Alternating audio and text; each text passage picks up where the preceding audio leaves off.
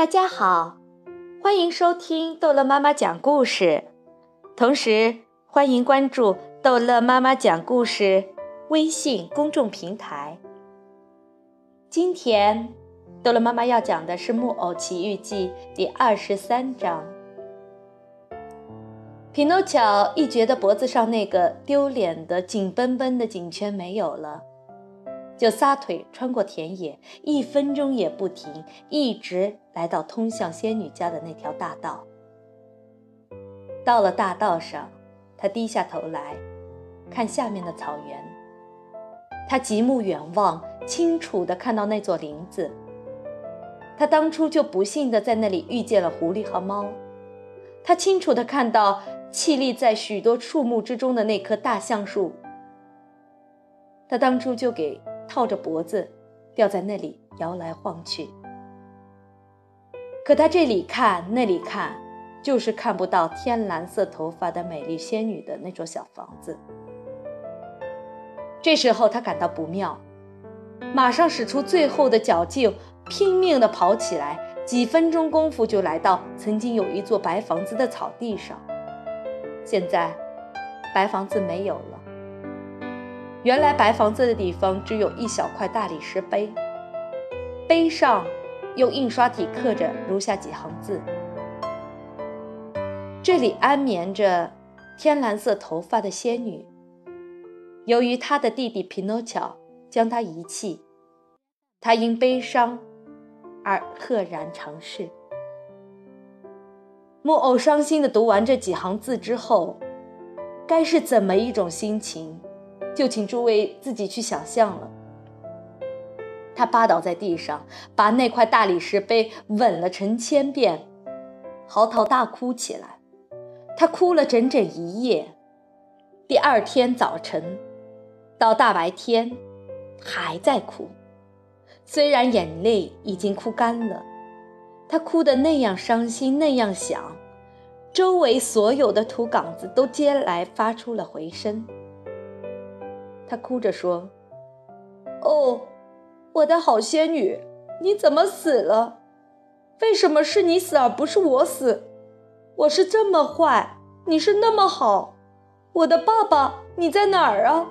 我的好仙女，请你告诉我，我到哪儿能够找到他？我要永远跟他在一起，不再，不再，不再离开他。哦，我的好仙女。”请你对我说一声，你不是真的死了。如果你真的爱我，如果你真的爱你的弟弟，那你就复活吧，活过来跟当初一样。你看见我孤孤零零的一个，被所有的人都遗弃了，你不觉得难过吗？要是那两个杀人强盗又来到这儿，重新把我吊在树上。那么这一回，我真的就要永远死了。我孤零零的在这个世界上，叫我怎么办呢？现在你也没有了，我爸爸也没有了，谁给我东西吃呢？夜里叫我到哪儿去睡呢？谁给我做新衣服呢？哦不，我还不如死掉好了，要好上成千上百倍，真的，我要死。哟，哎呦！这时候，他绝望的要把头发拉掉，可他的头发是木头的，连手指也插不进去。这时候，一只大鸽子在空中飞过，它张开翅膀停下来，在高空对木偶叫道：“告诉我，孩子，你在下面干嘛呀？你没看见吗？我在哭。”匹诺乔向传来声音的地方抬起头，用上衣袖子擦着眼泪。告诉我，鸽子又说：“你朋友中间，你知道有一个木偶叫匹诺乔吗？”匹诺乔，你说匹诺乔？木偶再说一遍，马上站起来。匹诺乔就是我。鸽子听了这回答，很快飞下来，到了地上。它比一只火鸡还大。那你认识杰贝托？他问木偶。认识杰贝托，他是我可怜的爸爸。他跟你说起我了吗？你带我上他那儿去好吗？可他还活着不？谢谢你告诉我，他还活着不？三天以前我就在海边跟他分手的。他在那里干什么？他在造一只小船，要漂洋过海。这可怜人到处找你，整整找了四个多月，可他哪儿也找不到你。现在想到新大陆那里遥远的国家去找你呢。从这里到海边有多远？匹诺乔焦急不安地问道。一千多公里。一千多公里。哦，我的鸽子，你有翅膀真是太美了。你要去？我带你去，怎么带法呢？你坐在我的背上，你重吗？重，没事的，我轻的像张树叶。匹诺乔二话不说就跳上鸽子的背，一只脚放在这边，一只脚放在那边，就像骑马似的，然后兴高采烈的大叫：“快跑，快跑，小马，让我快点到！”鸽子飞起来，几分钟就飞得高入云霄。木偶到了这么高的地方，十分好奇，就低下头朝下看。可他一看，顿时吓得要命，头都晕了。为了别摔下去，他紧紧地抱住那只长着长毛的飞马脖子。他们飞了一整天，天黑了，鸽子说：“我很渴。”我很饿，匹诺乔跟着说：“咱们下去到那鸽子窝上待几分钟，然后咱们再飞，赶明天天亮到海边。”他们落到了一个空了的鸽子窝里，那儿只有一盆水和一篮野豌豆。木偶有生以来最讨厌野豌豆，一听到野豌豆就作呕，就反胃。可这天晚上，他大吃特吃，都快吃光了。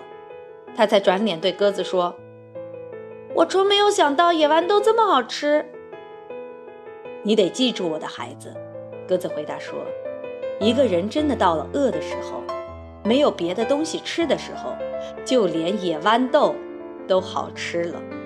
饥不择食嘛。”他们在途中很快地吃了点东西，歇了一会儿。就动身了。第二天早晨，他们来到海边。鸽子让匹诺乔下来，他做了好事，不要听人家说谢谢，马上飞走了。海边都是人，他们看着大海，又叫又做手势。出了什么事了？匹诺乔问旁边一位老大娘。是这么回事儿，一位可怜的爸爸丢了他的儿子，想坐小船到海那边去找。可今天海上风浪大，小船要沉了。小船呢？在那边，我指头指的地方。老大娘指着一只小船说：“这只小船离得老远，像半个核桃壳，里面有个很小很小的人。”匹诺乔尖起眼睛朝那边仔细一看，顿时大吃一惊，尖声高叫：“那是我爸爸！那是我爸爸！”这时，小船被急浪拍打着，一会儿在汹涌的波浪中消失不见，一会儿又浮了上来。匹诺乔站到一块很高很高的礁石顶上，不断地唤他爸爸的名字，一个劲儿地挥手挥手怕。直到摘下头上的帽子来回，拼命打招呼。杰贝托虽然离岸很远，好像也认出了孩子，因为他也举着帽子向孩子打招呼，竭力要让孩子知道他就要回来了。可是海上风浪太大，船桨不顶用，他没法划回岸边来。忽然，一个可怕的大浪打来，船不见了。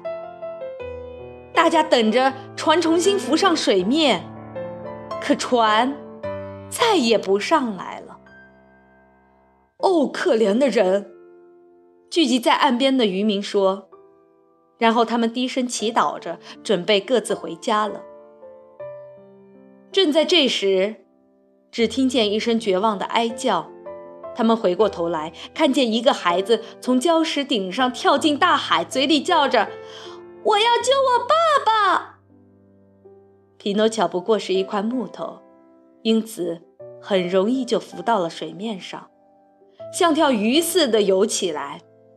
只见他一会儿被波浪一冲，落到水面下不见了；一会儿又在离岸很远的地方重新出现，伸出一条腿或者一条胳膊，最后再也看不见他了。